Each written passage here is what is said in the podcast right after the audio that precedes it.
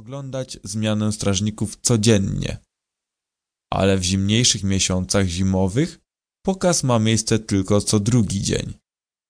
Mimo, że pałac Buckingham jest najsławniejszym królewskim domem, nie jest to oficjalna rezydencja królowej. Spędza ona większość swojego czasu w zamku Windsor, który jest zlokalizowany w mieście Windsor zaraz za Londynem. Zamek Windsor ma długą historię, a rodzina królewska Brytanii mieszka tu od prawie tysiąca lat, co czyni go najstarszym zamieszkałym zamkiem na świecie.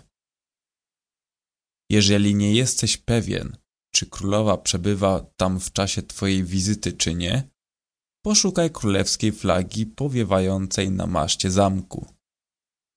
Gdy powiewa, pokazuje, że królowa jest na terenie. Więc jeżeli masz szczęście, możesz nawet zobaczyć ją przelotnie z oddali. Podróżuje po kraju od wielu lat. Odwiedza zwykłych obywateli i uczestniczy w wielu specjalnych wydarzeniach z innymi członkami rodziny królewskiej. Mimo, że wielu ludzi w Wielkiej Brytanii jest przeciwnych brytyjskiej monarchii, królowa jest wciąż bardzo popularna. Ale nie tylko królowa jest kochana. Królowa Elżbieta II ma czworo dzieci. Księcia Andrzeja, księcia Edwarda, księcia Karola i księżniczkę Annę. Jej dzieci też są sławne, ale prawdopodobnie nie tak sławne jak synowie księcia Karola i wnukowie królowej książę William i książę Harry. Książę William i książę Harry są bardzo popularni na całym świecie wśród młodych kobiet. Oglądaliśmy tych młodych mężczyzn, jak z dzieci stawali się dorosłymi. Wielbicielki śledzą tych przystojnych idoli już odkąd byli młodymi nastolatkami.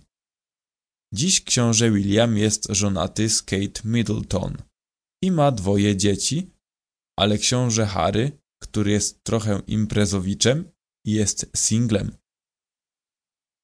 Mimo, że sławni William i Harry zawsze byli dość nieśmiali i unikali widoku publicznego, gdy było to możliwe, w wielu sprawach są bardzo podobni do swojej matki, świętej pamięci księżnej Diany.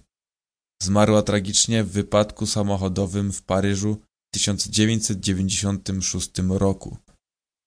Odtąd świat opakuje popularną księżną, która była również nieśmiała jak jej synowie. Księżna Diana była bardzo aktywna w pomocy charytatywnej i zbieraniu pieniędzy na wiele dobrych celów. Dziś jej synowie robią to samo. Co roku robią wycieczki do niektórych biedniejszych obszarów świata, gdzie pomagają w ulubionych instytucjach charytatywnych swojej matki. Książę William jest drugi w kolejce do tronu po swoim ojcu, księciu Karolu. Najpierw wierzono, że książę Karol nie chce być królem Anglii. Było wiele plotek, że pozwoli swojemu młodemu synowi być królem zamiast niego. Jednak ostatnio bierze on udział w większej liczbie królewskich wydarzeń. Wielu ludzi wierzy, że jest to jego sposób przygotowania się do swojej następnej dużej roli króla Anglii. Królowa rządzi od wielu lat, a ponieważ jest wciąż w dobrej formie i zdrowa, prawdopodobnie będzie kontynuować jeszcze przez parę lat. Inni starsi europejscy królowie i królowe w całej Europie ustępują ze swoich pozycji, aby zrobić miejsce dla rządów młodszych króli i królowych. Ale nikt nie powstrzyma najukochańszej królowej Anglii, królowej Elżbiety II.